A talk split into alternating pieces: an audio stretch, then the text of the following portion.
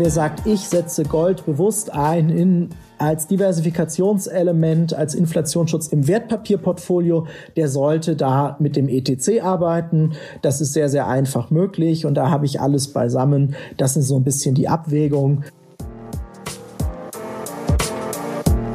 Willkommen zur neuen Folge des Scalable Capital Podcast. Ich bin immer noch Nico Zeitler. Wir beantworten heute eine ganz konkrete Frage aus der Anlegerpraxis, nämlich wie kaufe ich Gold?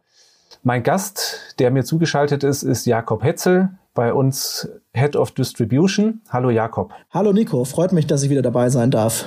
Ich freue mich auch sehr, weil du bist der Mann, der mit unseren Kunden im Austausch ist. Im Moment viel in Online-Live-Seminaren, aber auch per Telefon und Mail und in Nicht-Corona-Zeiten bald hoffentlich auch wieder öfter vor Ort. Und du hast gesagt, wir müssen dringend mal das Thema behandeln, wie kaufe ich Gold, weil du das immer wieder gefragt wirst. Warum ist denn das Interesse so groß? Ja, Gold ist ja schon eigentlich seit langem von großem Interesse. Es ist das älteste Edelmetall, älteste Zahlungsmittel der Welt. Und die Menschen fragen sich natürlich immer, soll ich Gold kaufen? Ist die erste Frage. Dazu haben wir ja schon viele Blogartikel auch veröffentlicht. Aber auch so ein bisschen die Frage, wenn ich das denn machen möchte, ähm, wie mache ich das Ganze denn? Ja, und das Interesse, das ist so ein Grundinteresse, aber immer in Krisenzeiten, wenn man etwas länger zurückdenkt, globale Finanzkrise, Eurokrise, im ersten Corona-Lockdown, da kommt das immer vermehrt auf und viele Leute fragen sich, naja, wenn ich der Meinung bin, ich möchte Gold, dann ähm, wie mache ich das eigentlich? Und wird viel diskutiert um das Thema und gibt auch immer viel Verwirrung, ranken sich viele Mythen um Gold, deshalb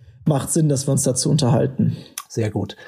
Die Kunden, die sich dann für Gold interessieren, haben ja jeweils ihre individuellen Gründe. Ähm, gib uns doch nochmal einen ganz kurzen Überblick, was so die, die wichtigsten Pro-Argumente sind, warum man sich Gold kaufen könnte, aber auch was vielleicht dagegen spricht. Genau, so die klassischen Pro-Argumente, warum man sich Gold kauft, warum Gold ein sinnvoller Bestandteil sein kann in der Gesamtvermögensallokation, sind eigentlich die Themen, ja, es ist ein gewisser Inflationsschutz, ja, also Gold hat eine Werthaltigkeit über mehrere Jahrhunderte, ja, Jahrtausende einfach unter Beweis gestellt. Es ist ein Diversifikationselement im Portfolio. Ja, Gold weist eine relativ geringe Korrelation auf zu anderen Anlageklassen und für viele ist es auch so ein bisschen eine Art Notgroschen. Ja, also wenn alles zusammenfällt, dann wird Gold trotz allem in Augen einiger Menschen einfach immer einen gewissen Wert behalten. Das ist das älteste Zahlungsmittel der Welt und das sind die Pro-Argumente, die häufigsten für Gold. Was spricht dagegen? Naja, das ist eigentlich, sind zwei Dinge. Es ist so ein bisschen so, Gold liefert keine Erträge. Bei Aktien habe ich mitunter Dividenden, bei Anleihen bekomme ich Zinsen. Gold als solches ist ein Rohstoff, der keine Erträge produziert, keine laufenden Ausschüttungen. Und ähm, renditeseitig eigentlich schwächer als jetzt ein reines Aktieninvestment über längere Zeiträume. Bei ähnlich großen oder sogar größeren Schwankungen, welchen Zeitraum man sich anguckt. Also es gibt auch aus Investment-Gesichtspunkten durchaus Gründe, die dagegen sprechen. Mhm. Letztlich scheinen aber doch viele, ähm, für viele die Vorteile zu überwiegen. Wenn man jetzt eine Umfrage des World Gold Council glaubt, dann hält jeder Dritte in Deutschland schon Gold und ein weiteres Drittel der Leute erwägt den Kauf. Für alle, die den Kauf vorhaben, wollen wir jetzt die Möglichkeiten beschreiben, weil da gibt es ja nicht nur eine, sondern mehrere. Genau, es gibt verschiedene Möglichkeiten, das zu tun. Wir unterscheiden eigentlich grob zwei Arten. Das eine ist wirklich der Kauf von physischem Gold, ja, also Barren oder Münzen, die man sich dann zu Hause aufbewahrt oder im Bankschließfach. Und der zweite ist das Thema Gold über die Börse kaufen mit Finanzprodukten wie zum Beispiel ETCs. Genau, wenn ich mich für physisches Gold entscheide, dann, du hast ja schon gesagt, äh, dann tue ich das klassischerweise als Barren oder Münzen. Ähm, die kann ich vor Ort kaufen bei meiner Bank oder in speziellen Goldhandelshäusern oder in deren Internetfilialen.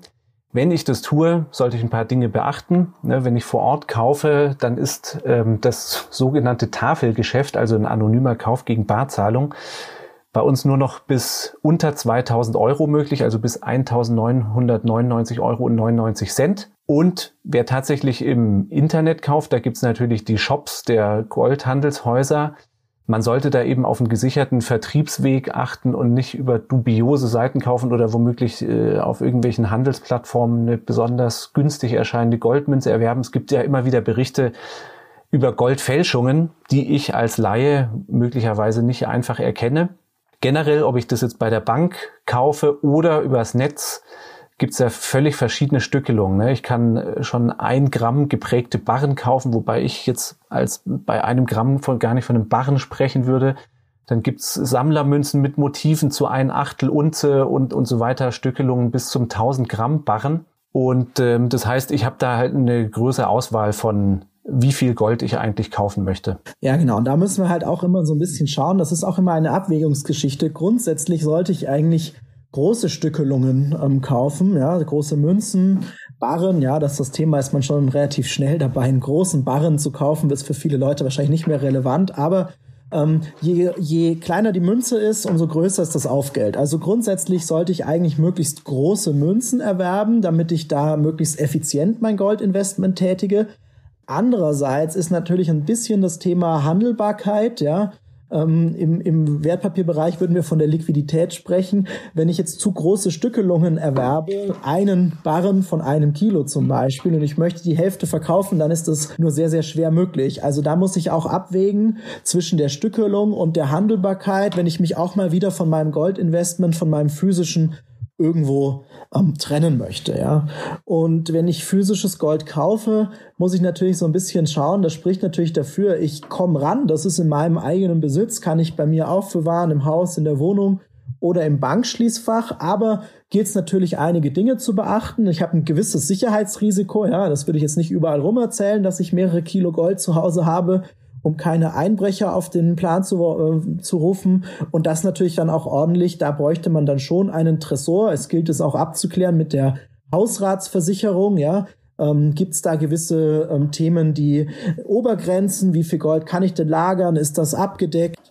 Wenn ich dann ist die, das Bankschließfach wahrscheinlich die, die bessere Idee. Da muss man mit Kosten rechnen von circa 70 bis 100 Euro. Das richtet sich immer ein bisschen nach Größe des Schließfaches. Ja, Gold hat ja eine hohe Dichte, also auch relativ große Mengen passen in relativ kleine Schließfächer. Und wahrscheinlich ist es auch sinnvoll, wenn es signifikante Mengen sind, das im Bankschließfach zu haben und nicht zu Hause unterm Bett.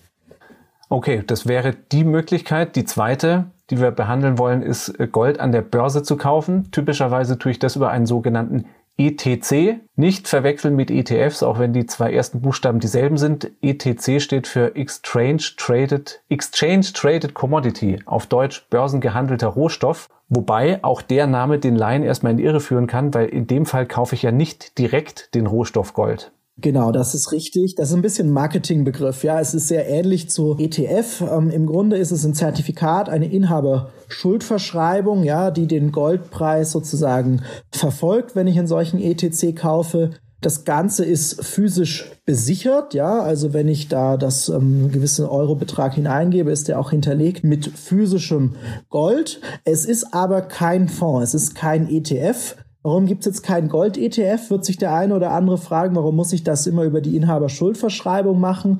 Ähm, ETFs sind ja Fonds und es gibt hier in der EU die USITS-Richtlinie und die beinhaltet ein Diversifikationsgebot. Also ich kann keinen Fonds auflegen, der nur einen Rohstoff abbildet oder auch nur eine Aktie abbilden würde. Das geht schlicht und ergreifend nicht. Sowas gibt es im Ausland.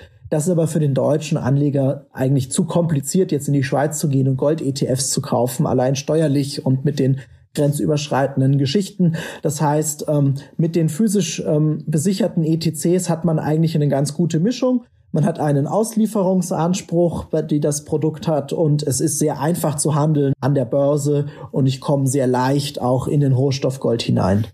Was auch noch für so ein ETC äh, spricht ähm, und, und was da wie, also tatsächlich wie beim ETF möglich ist, ist, dass ich darauf einen Sparplan abschließe. Ne? Das heißt, wenn mein Broker entsprechende Produkte als Sparplan im Angebot hat, kann ich da schon mit monatlichen Raten regelmäßig in Gold investieren. Muss mir also auch da nicht überlegen, oh, ist der Goldpreis gerade sehr hoch, will ich noch mit dem Einstieg warten, sondern kann das auch phasenweise halt machen. Genau, das ist ganz richtig. Ich meine, wir setzen das ja auch. Wir haben ja auch Strategien, die die optional Gold beinhalten. Das setzen wir auch mit einem ETC um. Einfach ist es sehr leicht zu handhaben. Man kann hier ein Exposure zu Gold aufbauen. Gehört aber auch dazu, sie haben halt kein physisches Gold zu Hause. Ja, also wer jetzt sich Gold kauft für so eine Art Doomsday-Szenario, ich meine das gar nicht ähm, lächerlich, sondern wenn ich wirklich der Meinung bin, das ist mein absoluter Notgroschen, wenn alles zusammenbricht, dann bin ich sicherlich mit einem physischen Goldbarren besser bedient in einem solchen Szenario, wenn das mein, mein Grund ist, Gold zu halten, als, als mit einem ähm, börsengehandelten Produkt. Jetzt werdet ihr auch sicher oft gefragt, äh, wie sieht denn das mit der Besteuerung aus? Ähm, das müssen wir auch noch behandeln. Die Gewinne aus Goldbesitz, ähm, die unterscheiden sich in der Besteuerung von der Besteuerung von zum Beispiel Aktiengewinnen. Wenn ich Gold über zwölf Monate lang halte, dann ist der Gewinn auf physisches Gold steuerfrei und unterliegt nicht der Abgeltungssteuer. Wenn ich jetzt mein Gold schneller wieder verkaufe, das heißt weniger als ein Jahr nachdem ich es gekauft habe, dann wird es nach meinem persönlichen Steuersatz der eventuelle Gewinn besteuert. Wie sieht das bei Gold-ETCs aus? Ja, grundsätzlich sind Gold-ETCs ähm, eigentlich so zu behandeln wie physisches Gold. Zwischenzeitlich stand das Ganze mal auf der Kippe. Ja, man wollte das sozusagen politisch umstoßen und einen Unterschied machen zwischen den börsengehandelten Goldprodukten und dem physischen Gold. Aber ähm, für die Produkte mit physischen Auslieferungsanspruch, mit denen wir uns heute auch ähm, beschäftigt haben, hat der Bundesfinanzhof entschieden, dass also die schon angesprochene zwölf Monats Haltedauerfrist, die gilt natürlich auch, aber dann ist auch der Gewinn steuerfrei. Ja, also wir machen hier keine Steuerberatung. Das muss man sich im Zweifel auch nochmal ähm, sozusagen mit dem Steuerberater anschauen, die eigene steuerliche Situation. Aber das ist jetzt das Thema Gold-ETCs mit physischen Auslieferungsanspruch. Da haben wir eben das Urteil des Bundesfinanzhofs, was das gleichstellt mit dem physischen Gold. Mhm. Okay, das heißt, ähm, das ist erstmal in dem Fall kein wesentlicher Unterschied. Das hast du vorhin schon angesprochen. Stichwort Doomsday-Szenario. Ähm, gib doch nochmal einen Überblick. Für wen ist jetzt physisches Gold besser? Für wen eignet sich eher so ein ETC? Derjenige, der sagt, ja, ich habe das als meine persönliche Krisenversicherung. Ich will das Wort Doomsday jetzt nicht wieder nochmal wiederholen, aber als Krisenschutz eher das physische Gold zu Hause, wenn ich jetzt sage, das ist noch überschaubar, wenn ich größere Mengen kaufe, dann besser im Bankschließfach. Wer sagt, ich setze Gold bewusst ein in, als Diversifikationselement, als Inflationsschutz im Wertpapierportfolio, der sollte da mit dem ETC arbeiten. Das ist sehr, sehr einfach möglich und da habe ich alles beisammen. Das ist so ein bisschen die Abwägung zwischen den verschiedenen Zielen, die der Anleger mitunter verfolgt. Okay.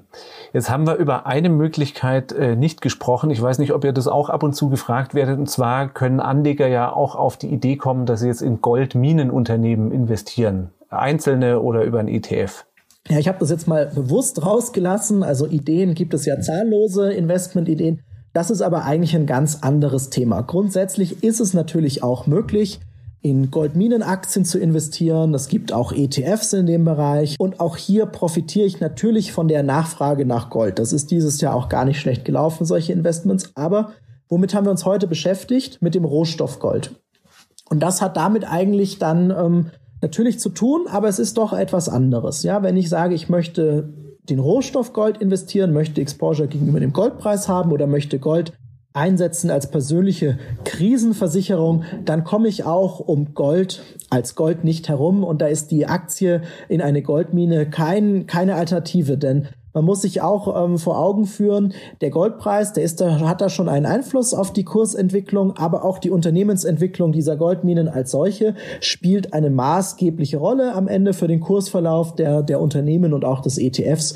Deshalb ist es kein eins zu eins Ersatz zu Gold, allenfalls eine Ergänzung. Gut, Jakob, dann sage ich danke. Ich denke, das hilft unseren Zuhörern weiter, wenn sie überlegen, Gold zu kaufen, wie sie das tun. Vielen Dank. Sehr gerne, hat mich gefreut. Dann sagen wir auf Wiederhören, danke fürs Zuhören und hoffe, wir hören uns bald wieder in der nächsten Folge des Scalable Capital Podcast.